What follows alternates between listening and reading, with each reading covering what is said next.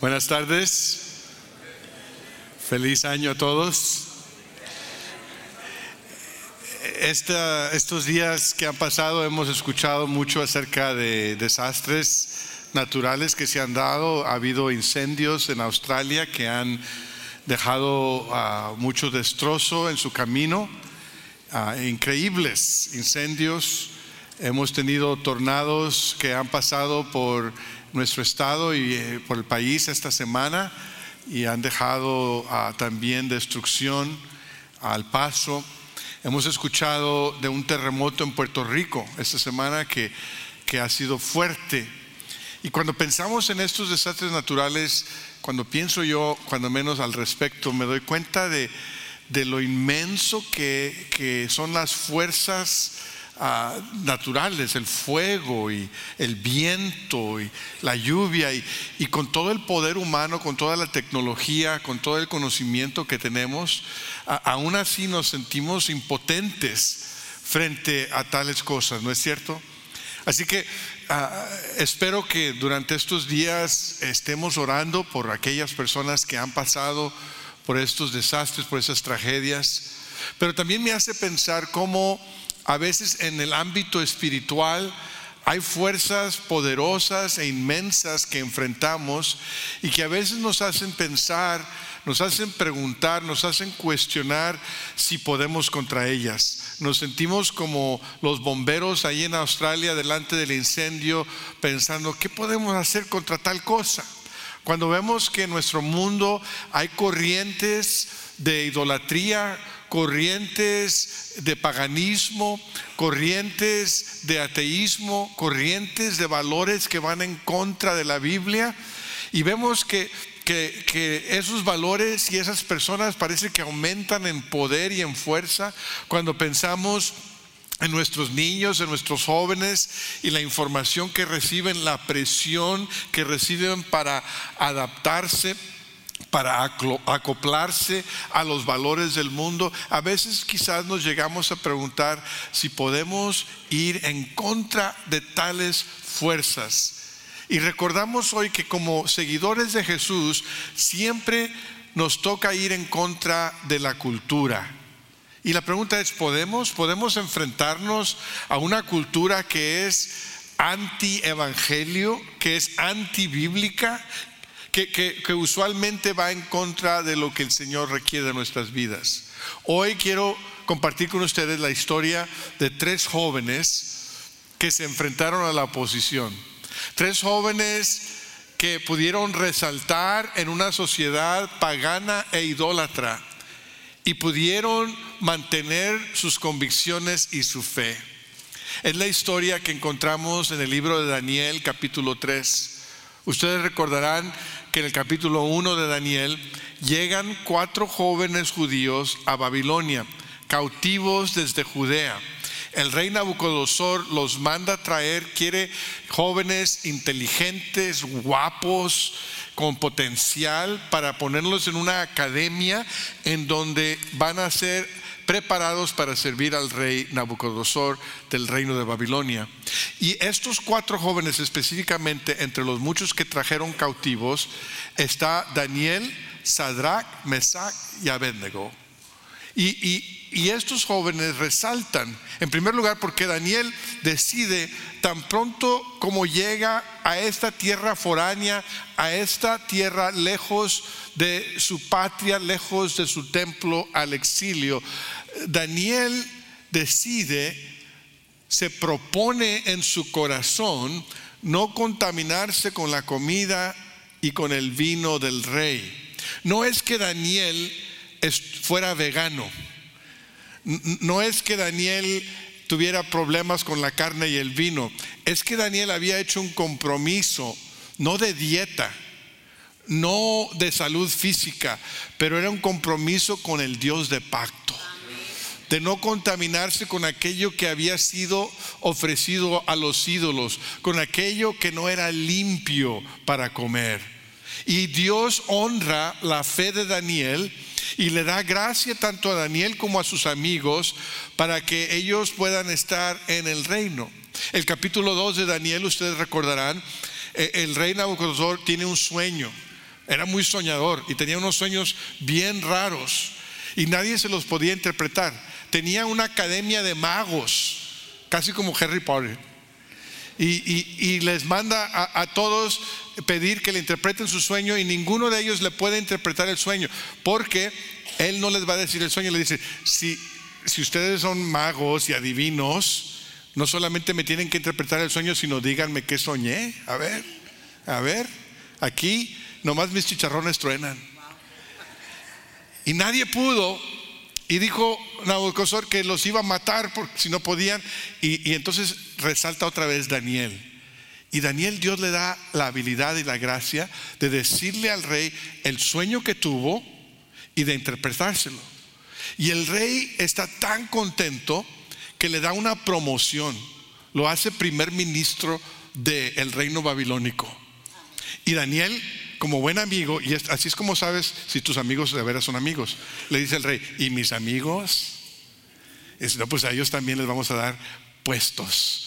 De, e, e, en el gobierno y son elevados. Y ahí están estos cuatro jóvenes en exilio, lejos de su patria, lejos de su familia, disfrutando del éxito y todo va de maravilla hasta que sucede algo inesperado, algo desafortunado. ¿Por qué no las cosas pueden siempre ir bien, verdad? ¿Por qué no se pueden quedar las cosas así como van siempre?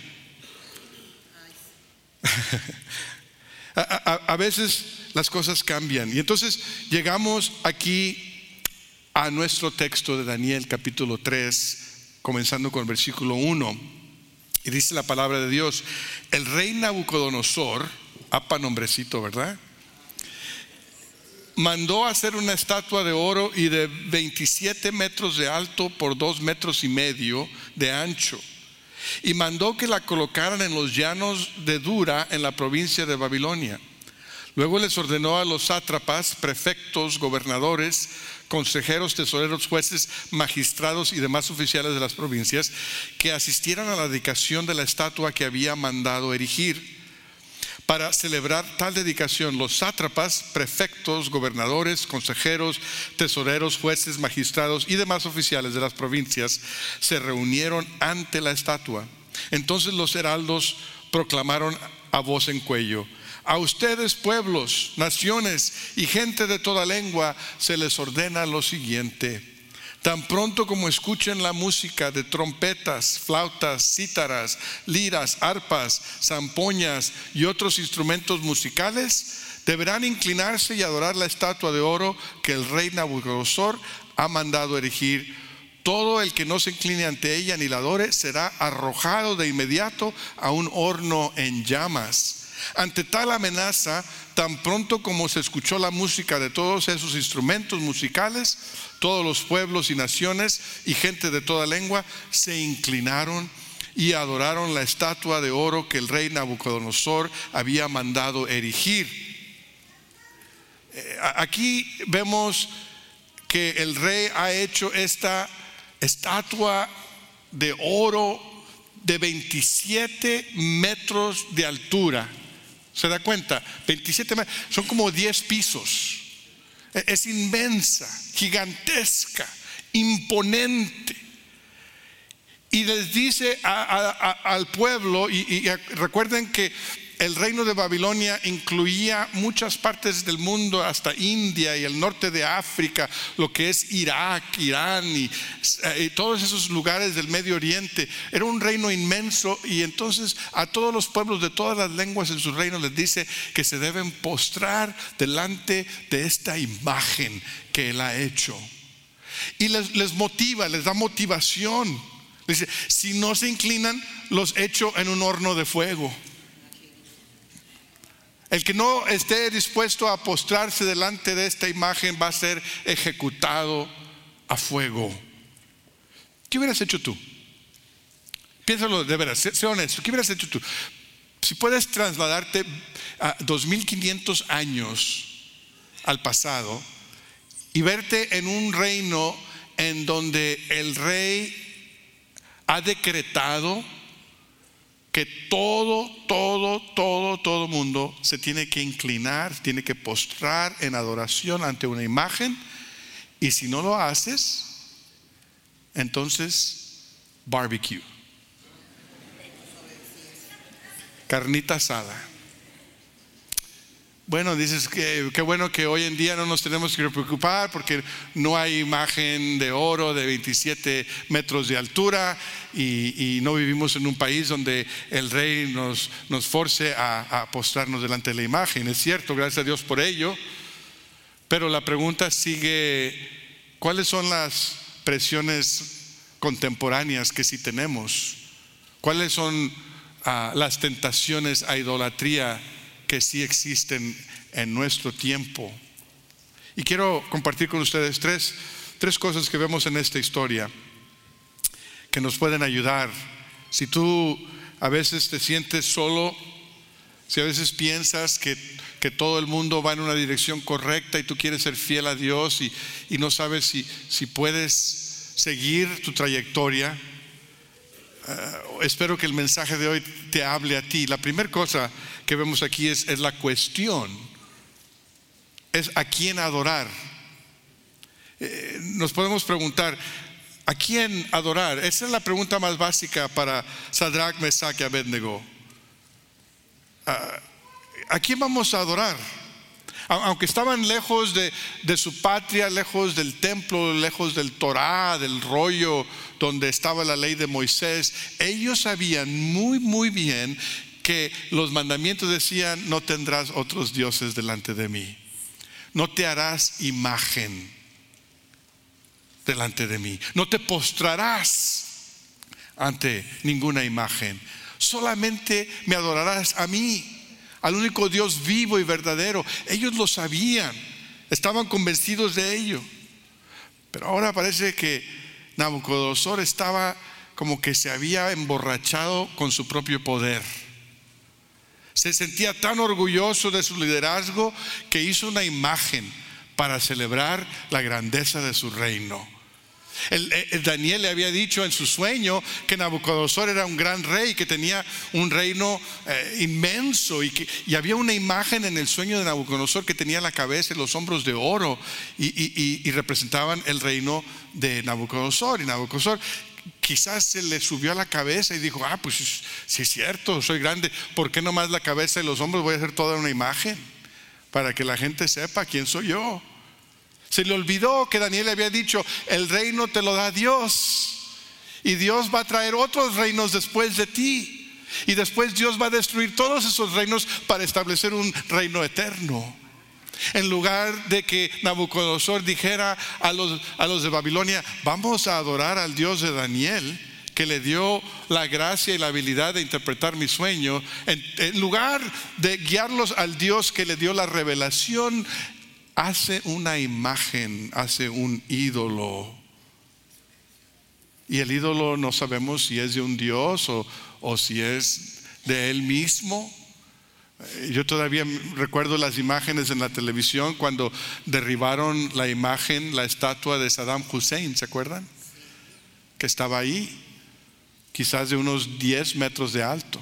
Imagínense, tres veces más esa estatua.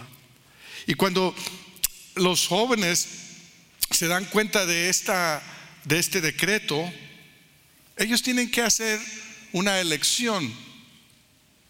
Tienen que decir a quién vamos a adorar, frente a quién nos vamos a postrar. Después de todo, todo el mundo lo hace. Es la justificación que a veces los jóvenes nos hacen. Todo el mundo lo hace, mamá. Y mamá, ah, y si se avientan delante de un tren, ¿te vas a echar tú también? Pues no se han echado enfrente de un tren, Todo el mundo lo hace. Todo el mundo, no puede equivocarse todo el mundo junto, ¿verdad? La mayoría no puede equivocarse, ¿verdad? Si, si los ratings del rey van favorables, pues hay que seguirle la corriente, ¿no es cierto? Vamos a ver qué, qué hacen esos tres jóvenes, el versículo 8. Dice, pero algunos astrólogos se presentaron ante el rey y acusaron a los judíos. Que viva su majestad por siempre, exclamaron. Usted ha emitido un decreto ordenando que todo el que oiga la música de trompetas, flautas, cítaras, liras, arpas, zampoñas y otros instrumentos musicales se incline ante la, ante la estatua de oro y la adore. También ha ordenado que todo el que no se incline ante la estatua ni la adore será arrojado en un horno de llamas. Pero hay algunos judíos a quienes su majestad ha puesto al frente de la provincia de Babilonia que no acatan sus órdenes, no adoran a los dioses de su majestad, ni a la estatua de oro que mandó erigir. Se trata de Sadrach, Mesach y Abednego. Lleno de ira, Nabucodonosor los mandó llamar. Cuando los jóvenes se presentaron ante el rey, Nabucodonosor les dijo, ustedes tres, ¿es verdad que no honran a mis dioses? ni adoran a la estatua de oro que he mandado erigir. Ahora que escuchen la música de los instrumentos musicales, más les vale que se inclinen ante la estatua que he mandado hacer y la adoren. De lo contrario, serán lanzados de inmediato a un horno de llamas y no habrá Dios capaz de librarlos de mis manos. Estos jóvenes judíos habían disfrutado del favor del rey, estaban en lugares prominentes, tenían éxito como líderes gubernamentales, pero cada vez que un hijo de Dios tiene éxito y avanza, siempre hay envidiosos, ¿no es cierto? Siempre hay gente que tiene celos. Siempre hay aquellos que se acuerdan cuando el rey favoreció a estos cuatro en lugar de a ellos y se la habían guardado hasta que llegó este edicto y se dieron cuenta. Eh, eh, yo creo que estaban, estaban como decimos teológicamente, estaban guachando. Estaban viendo a ver qué hacían eh, esos tres. Y cuando los pescan, sin, sin postrarse, van pronto y le dicen al rey por envidia. Y el rey le caen tan bien estos cuatro que el rey quiere que no sea verdad, porque si él los hubiera querido ejecutar, hubiera mandado la orden, ah, si no se postran ya échenlos al horno ya, ya ahorita. Pero los manda a traer porque él quiere escuchar de su voz, no lo puede creer. Está esperando que a lo mejor ellos le digan, no es cierto, si nos postramos. Es más, les da otra oportunidad, les dicen, miren, a lo mejor no entendieron bien el decreto, pero esto fue lo que yo dije, esto es lo que hay que hacer y, les voy a dar otra oportunidad y si lo hacen, tranquilo, no hay infracción. Eh, pero si no lo hacen, inmediatamente los vamos a tener que echar al horno. Y la pregunta que nos hacemos nosotros es, ¿a quién vamos a adorar nosotros? Todavía en nuestro día hay, hay personas que practican la idolatría literalmente, que tienen imágenes, que les rezan, les piden, los adoran. Todavía hay religiones falsas que, que promueven este tipo de paganismo. Pero la mayoría de nosotros, espero aquí, no tengamos ese problema. Bueno, hay uno que no tiene ese problema. Y decimos, bueno, pues yo no tengo ídolos en mi casa, no tengo imágenes, no, me postro delante de, nada de eso. Quiero, quiero presentarles tres tipos de ídolos, aparte de los ídolos literales con los cuales a veces luchamos en nuestro día y en nuestro contexto. E, e, el primer tipo de ídolos es lo que yo llamo el desorden pecaminoso. El desorden pecaminoso. E, estoy hablando de de cosas que Dios creó para nuestro bien, cosas buenas que Dios creó para nuestro bien, pero que nosotros les, los hemos hecho dioses. Cosas buenas, como el sexo, la comida, el dinero, el trabajo, la familia. Son cosas buenas que Dios nos da, pero a veces les damos toda nuestra dedicación, nos entregamos completamente a esas cosas en exceso y se vuelven en lugar de cosas buenas, cosas pecaminosas. Es un desorden y viene a ser un tipo de idolatría. Hay personas aquí que quizás luchen con esa idolatría, que, hayan puesto el dinero o el trabajo o al sexo o, una, o un pasatiempo, lo han puesto en el lugar de Dios. Es idolatría. Hay que tener cuidado con ello. El segundo tipo de ídolo que a veces podemos enfrentar es lo que llamo desviación bíblica. Eh, quiere decir que eh, esos ídolos son cuando, cuando hacemos que la Biblia se adapte a la cultura. En lugar de cambiar la cultura con la Biblia, adaptamos la Biblia para la cultura. Si la cultura dice que está bien esto, decimos, bueno, es que a lo mejor Dios se equivocó aquí. Si la cultura dice es que está mal hacer esto, eh, decimos la Biblia, bueno, es que a lo mejor esto no está, y empezamos a torcer lo que la Biblia dice y hacemos ídolo de la moralidad mundana. Preferimos complacer al mundo que obedecer la Biblia. Eso es idolatría. Eh, eh, es idolatría también cuando mezclamos el gobierno y la religión.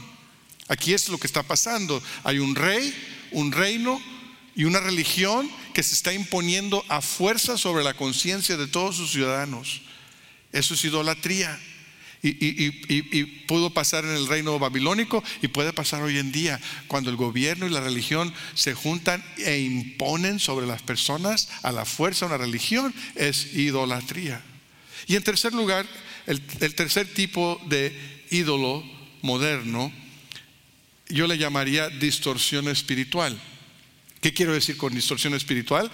Eh, estoy hablando de crear a Dios a nuestra propia imagen. Crear a Dios a nuestra propia imagen.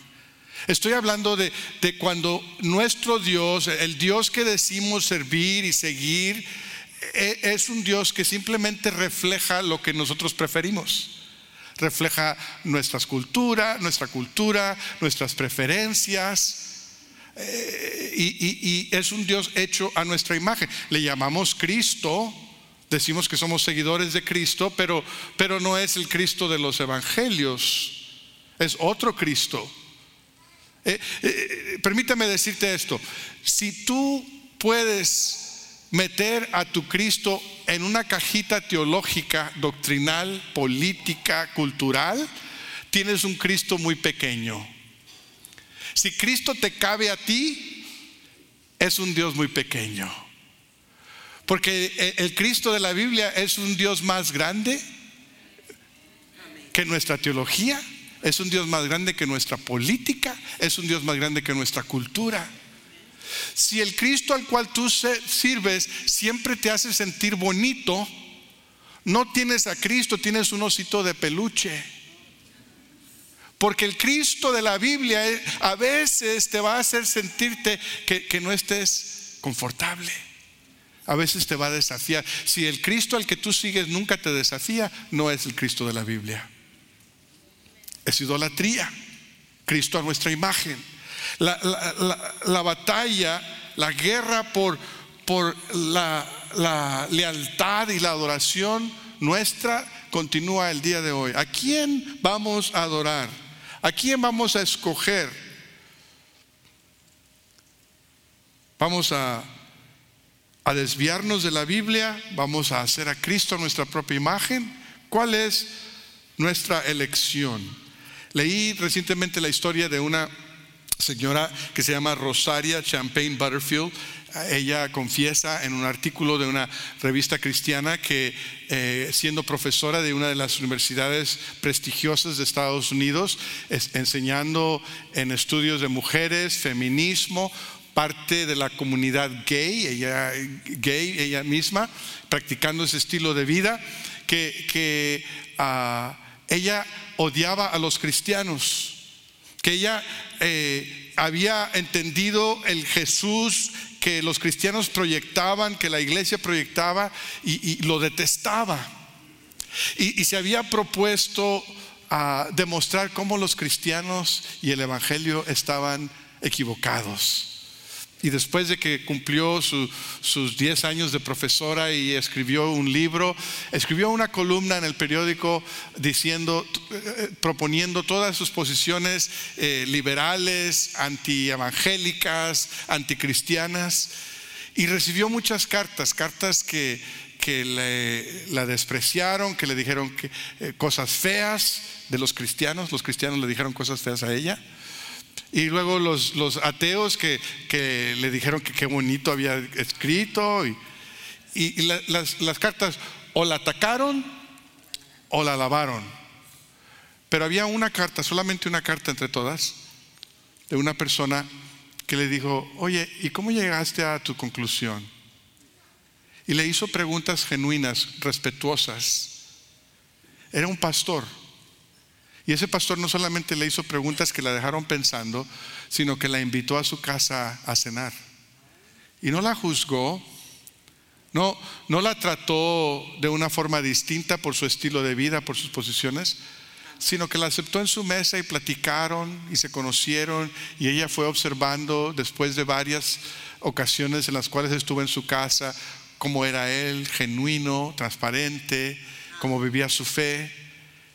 Y dijo ella, esto solamente lo estoy haciendo como parte de mi investigación para poder, para poder defender mi posición. Y dijo, pero si voy a poder atacar a los cristianos bien, voy a tener que leer su libro. Así puedo atacar a estos locos. Y empezó a leer la Biblia. Y la Biblia le empezó a hablar. Y en medio de, de su lectura en, en, las reuniones con las personas que llevaban su propio, ese mismo estilo de vida, esas personas le dijeron, Rosaria, algo, algo es diferente en tu vida. Notamos algo distinto. Y ella siguió leyendo y un día se levantó de su cama y decidió ir a la iglesia, que nunca había ido a esa iglesia donde el pastor predicaba. Y empezó a escuchar el Evangelio y se dio cuenta, si esto es verdad, si Jesús es el Jesús que la Biblia dice, si esta iglesia que me ha aceptado, que me ha amado, que me ha tratado como familia, es genuina, eso quiere decir que voy a tener que dejar un montón de cosas mi estilo de vida, mis escritos, mis ideas. Voy a tener que reconocer que he estado mal todo este tiempo. Pero al seguir escuchando el Evangelio, el Evangelio la, convenció de que Cristo es digno de seguir. Y dejó todo para seguir a Cristo. ¿A quién vas a adorar? ¿A quién vas a seguir?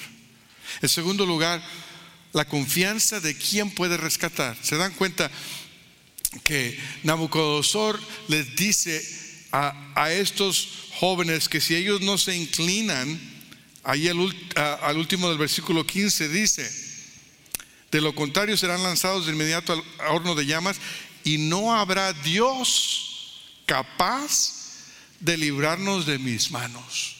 Fíjese cómo se le había subido es evidente que tenía complejo de, Dios. Había, había, llegado a tal lugar de que su éxito en, en, el reino le había hecho creer que él era más grande que los dioses y los desafía. A través de la historia siempre ha habido reyes, príncipes, gobernadores, líderes que han intimidado a su pueblo, que han sido bullies con su pueblo. La historia está llena de faraones y Nabucodonosores, de Herodes, de Neros, de Lenins, de Hitlers, de Francos, de Mussolinis, de Husseins, de Gaddafis, de Chávez, de Castros.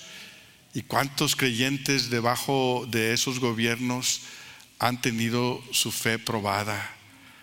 ¿Cuántos creyentes que han estado en esos reinos han recibido la pregunta o la declaración y tu Dios no te va a poder librar de ello? ¿Qué Dios te puede librar? Vaya conmigo otra vez al texto en versículo 16. Dice de la siguiente forma: Sadrach, Mesach y Abednego le respondieron a Nabucodonosor no hace falta que nos defendamos ante su majestad. Si se nos arroja al horno en llamas, el Dios al que servimos puede librarnos del horno y de las manos de su majestad. Pero aún si nuestro Dios no lo hace así, sepa usted que no honraremos a sus dioses ni adoraremos a su estatua. ¡Wow! ¡Wow! ¿Cómo es que tú respondes cuando tu fe es desafiada? ¿Cómo te sientes cuando otros eh, eh, ridiculizan tu fe y tus valores? ¿Cuál es tu respuesta cuando el mundo parece ir en una dirección distinta a tus propias convicciones? Pues nota que estos jóvenes, estos tres jóvenes, no se enojaron, no se eh, tornaron al odio, no estaban ansiosos, se dan cuenta, están tranquilos. Mira, rey, mira, Nabo. Eh, no tenemos que darte explicación a ti, porque nos reportamos con alguien más. ¿Mm? ¿Se dan cuenta que no hay miedo, no hay ansiedad, no hay intimidación en sus vidas? ¿Sabe por qué? Porque su confianza, su vida no estaba en las manos del rey. Porque su confianza no está en las leyes de un reino. Porque su confianza no estaba en sus números. No dijeron, pues vamos a hacer una concentración a ver cuántos de nosotros hay. Llama. A... No, pues sabían que eran tres o cuatro pelagatos. No estaba su confianza en los números. No estaba su confianza en el rey. Su confianza estaba en un Dios que puede rescatar. Ellos no dieron por hecho que Dios los iba a rescatar, pero sí estaban confiados de que Dios podía rescatar. Ellos estaban convencidos de que Dios es más grande que Nabucodonosor, que Dios era más grande que toda Babilonia que Dios era más grande que el horno de fuego. Ellos, el Dios que ellos conocían, es el Dios que hizo todo el universo con una palabra. El Dios que ellos conocían es el Dios que, tomó a un anciano de, de, 100 años y a su esposa y, pudieron concebir un bebé que después se vino a hacer una nación. El Dios que ellos conocían es el Dios que se enfrentó a Faraón y con diez plagas demostró quién es el verdadero Dios. El Dios que ellos conocían es el Dios que abrió el mar rojo para que el pueblo de Israel cruzara sobre tierra seca hacia la tierra prometida. El Dios que ellos conocían es el Dios que hizo maná caer del cielo hasta que sobraba. El Dios que ellos conocían hace que salga agua de una roca. El Dios que ellos conocían es un Dios que sabe rescatar, que puede rescatar, que tiene poder. ¿Quién es tu Dios? ¿Crees en un Dios que puede rescatar? ¿Crees en un Dios que puede redimir? ¿Es tu Dios más grande que tus problemas? ¿Es tu Dios más grande que tu religión? Ya se va acabando el amén. ¿Es tu Dios más grande que tus posiciones políticas? ¿Qué tan grande es tu Dios? Si vamos a ser victoriosos en un mundo que va cambiando a, velocidad supersónica, necesitamos la confianza de Sadrach, Mesach y Abednego. No podemos confiar en nadie más ni en nada más.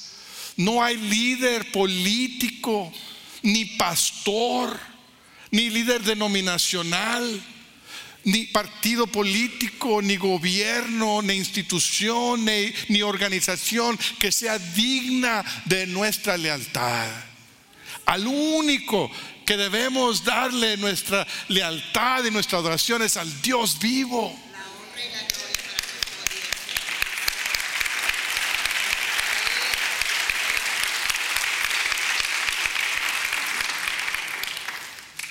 Estos tres jóvenes estaban confiados de que Dios los podía rescatar, pero se dan cuenta que dijeron, y aún si no nos rescata, aún así no vamos a doblar la rodilla delante de esa imagen. Wow. Esa es la confianza que yo quiero tener. Yo quiero, yo quiero creer en un Dios que me puede rescatar, pero también quiero tener la confianza de un Dios que si no me rescata todavía es digno de honra y de obediencia y de lealtad. Ese era el Dios de estos tres. Nos lleva al tercer punto, el crisol. ¿Cómo rescata a Dios? A veces Dios nos, nos rescata de la tragedia ¿verdad? ¿Sí? ¿Cuántos saben eso? Que Dios a veces nos rescata de la tragedia. Yo, yo recuerdo cuando era adolescente, vivíamos en, en Edinburgh y venía un huracán, un ciclón que se llamaba Allen. Y cuando venía en camino, eh, se nos dijo, venía por el Caribe y después el Golfo de México, México, y decían que era uno de los huracanes más grandes, más poderosos, más destructores de la historia. Y, y ya iba en categoría 5 y se venía acercando en el Golfo de México y se suponía que no iba a dejar casi nada en el Valle Río Grande. Iba a rezar con todo. Yo me acuerdo que nosotros tomamos, nos fuimos a una iglesia pequeña con, con un grupo de personas a esperar a lo que iba a pasar, porque no estábamos muy seguros de nuestra casa y, y, ahí eh, teníamos un radio, estábamos escuchando las noticias y, uh, y empezamos a orar. Y empezamos a orar y seguimos orando y oramos, Señor, rescátanos de este huracán. Y me acuerdo que después de orar, escuchamos en el radio eh, y, los meteorólogos estaban diciendo, no sabemos qué ha sucedido, pero este huracán que venía a categoría 5 se volvió categoría 4 y antes de, de tocar en Brownsville se volvió categoría 3. Ellos no se lo explicaban, nosotros sí sabíamos que había pasado. Y, entró el huracán y sí hubo inundaciones, y hubo pérdidas, pero nada, nada comparable a lo que se había pronosticado. A veces Dios nos rescata de la tormenta, pero a veces Dios nos rescata en la tormenta. ¿No es cierto? Si se acuerdan cuando cuando el Señor Jesús va con sus discípulos en el mar de Galilea y se desatan vientos fuertes y, las olas crecen y la, la, barca en donde ellos van empieza a mecerse y el agua empieza a entrar y Jesús dormido, dormido. Y los discípulos dicen, Señor, maestro, ¿cómo puedes dormir? Y ya parece que hubiera un comercial. Bueno, déjame decirte la receta, ¿no? Jesús se levanta y le habla al viento y el viento se calma y el agua se tranquiliza. Jesús los rescató en medio de la tormenta. Él tenía el poder para haber evitado la tormenta, ¿no es cierto? Pero Él permitió que se desatara la tormenta para salvarlos en medio de la tormenta. ¿Y cómo es lo cómo Dios obró en la vida de Sadrach, Mesach y Abednego. Los libró del horno. Sigamos con la historia, el versículo 19. Ante la respuesta de Sadrach, Mesach y Abednego, Nabucodonosor se puso muy furioso y cambió su actitud hacia ellos. Mandó entonces que se calentara el horno siete veces más de lo normal y que algunos de los soldados más fuertes de su ejército ataran a los tres jóvenes y los arrojaran al horno en llamas.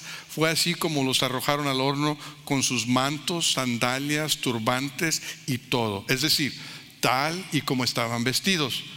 Tan inmediata fue la orden del rey y tan caliente estaba el horno que las llamas alcanzaron y mataron a los soldados que arrojaron a Sadrach, Mesach y Abednego los cuales atados de pies y manos cayeron dentro del horno en llamas. Interesante. Estos tres habían obedecido al Señor, habían confiado en el Señor, habían rehusado doblar su rodilla ante la imagen y Dios no los salvó del horno de fuego. Son echados al horno. Yo me imagino que, si hubiera sido yo, hubiera dicho, espérate, espérate, tantito, Señor, acuérdate de mí. Tus promesas. ¿Por qué yo? ¿Por qué yo? Si somos de los poquitos que te servimos. ¿Por qué me va mal a mí? Señor, ¿qué no me amas? ¿Qué no tienes un plan para mi vida? Y ahora aquí voy a terminar. Dios nos lo rescata del horno entonces, ¿qué hace Dios? Versículo 24. En ese momento Nabucodonosor se puso de pie y sorprendido les preguntó a sus consejeros, ¿acaso no eran tres los hombres que atamos y arrojamos al fuego? Así es, su majestad, le respondieron. Pues miren, exclamó, allí en el fuego veo a cuatro hombres sin ataduras y sin daño alguno, y el cuarto tiene la apariencia de un dios. Dicho esto, Nabucodonosor se acercó a la puerta del horno en llamas y gritó, Sadrach, Mesach y Abednego, siervos del Dios Altísimo, salgan de ahí y vengan acá. Cuando los tres jóvenes salieron del horno, los sátrapas, prefectos, gobernadores y consejeros reales se arremolinaron en torno a ellos y vieron que el fuego no les había causado ningún daño y que ni uno solo de sus cabellos se había chamuscado. Es más, su ropa no estaba quemada y ni siquiera olía a humo. Yo hago fajitas y huelo a humo. Hasta me chamusco a veces el brazo. Ellos estaban dentro del horno y no olían a humo. Eran tres, pero Nabucodonosor vio cuatro en medio del horno. Nunca estamos solos. En medio del horno no estamos solos. Dios decidió no rescatarlos del horno, sino los rescató dentro del horno. Porque Dios tiene el poder para hacer ambos. Tiene el poder para rescatarte de la tragedia y tiene el poder para rescatarte en medio de la tragedia. A veces Dios nos rescata en el crisol. El crisol es donde se, derriten los metales para ser refinados. A veces lo que Dios quiere hacer en nuestras vidas es refinarnos.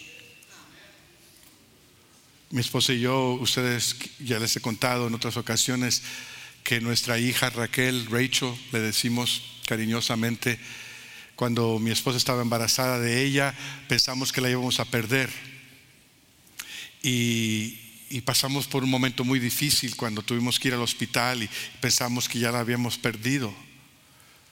Y mi esposa tuvo que ser internada, no un día, no dos días, no tres días, no cuatro, no una semana, no dos, no tres, no cuatro, sino cinco semanas en, en reposo total, esperando que, que los doctores nos dijeran si esta niña se iba a lograr o no.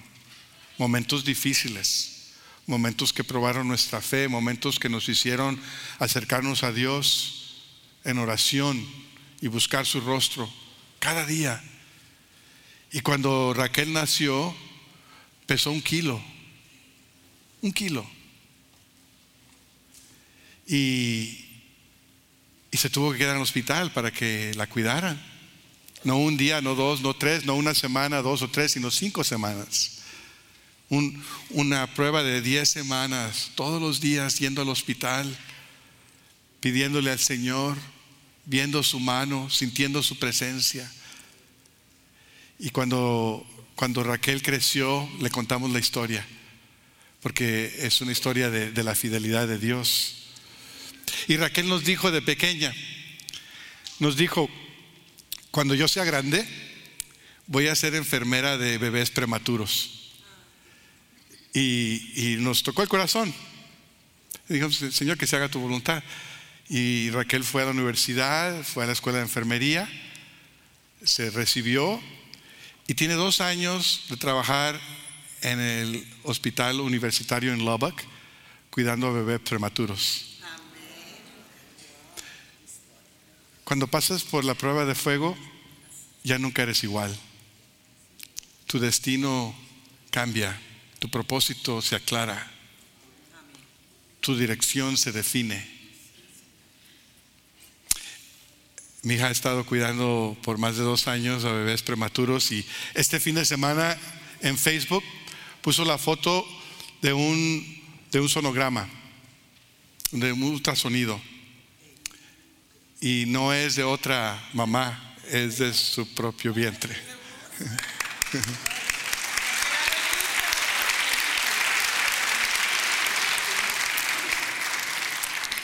Ella va a ser mamá y yo voy a ser abuelo.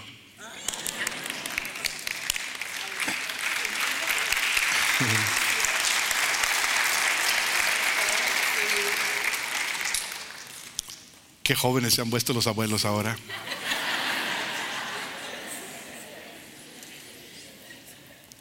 Cuando pasas por las pruebas de fuego ya nunca eres igual. Porque Dios quiere rescatarte, sí es cierto. Pero Dios también quiere refinarte. Y en última instancia, Dios quiere recibir la gloria. Termina conmigo el texto, el versículo 28. Dice, entonces exclamó Nabucodonosor, alabado sea el Dios de estos jóvenes, que envió a su ángel y los salvó. Ellos confiaron en él y desafiando la orden real, optaron por la muerte antes que honrar o adorar a otro Dios que no fuera el suyo.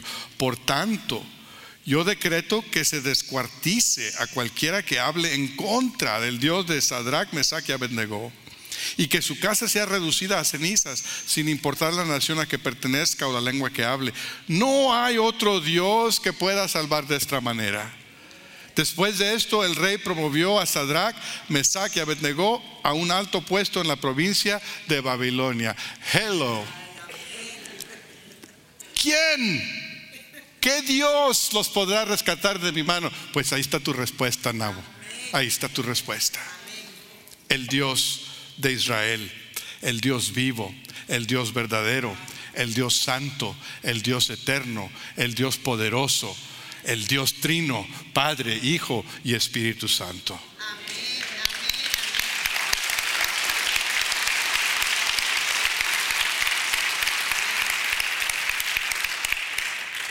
El plan de Dios siempre es perfecto. A veces Dios rescata antes del horno a veces Dios rescata en el horno. A veces Dios rescata después del horno. Pero Dios siempre rescata. Siempre ama. Siempre es fiel. Siempre tiene un plan perfecto.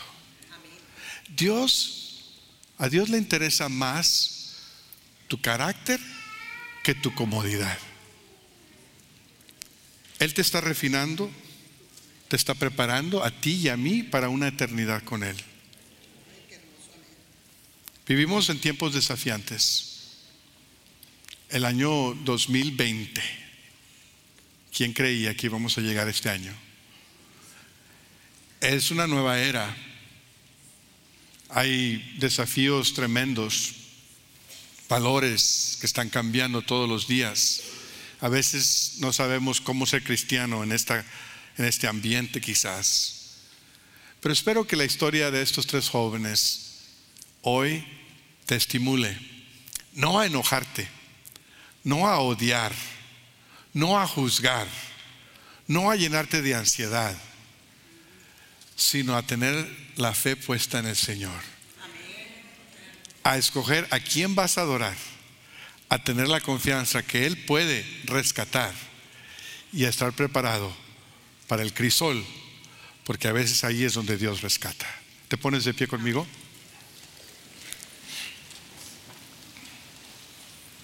Mientras inclinas tu rostro y cierras tus ojos, piensa en qué es lo que Dios te ha mostrado hoy, en qué forma te ha hablado el Señor. Quizás Dios te ha hablado y te ha dicho que hay algo en tu vida que puede convertirse en un ídolo. Y hoy Él quiere que hagas un compromiso de hacerlo a un lado, de eliminarlo. ¿Qué es lo que está compitiendo por el lugar que le pertenece al Señor en tu vida. Y lo tienes que entregar hoy en el altar. Quizás hay algo que el Señor te esté pidiendo que hagas y, requiere toda tu fe, toda tu entrega. Quizás el Señor te está llamando a tomar un paso que va en contra de, de todo, de todos los demás, va en una dirección completamente opuesta, pero tú sabes que el Señor te está llamando a hacerlo y hoy vas a tomar ese paso de obediencia. Vas a decir, Señor, lo hago porque confío en ti.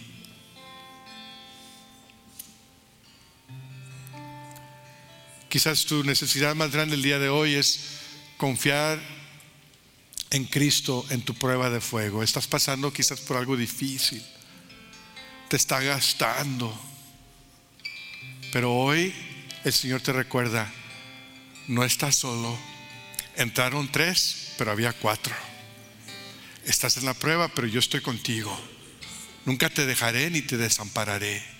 Y hoy necesitas confiarme. Necesitas poner tu confianza en mí. Deja tu ansiedad. Deja tu amargura. Y confía en mí.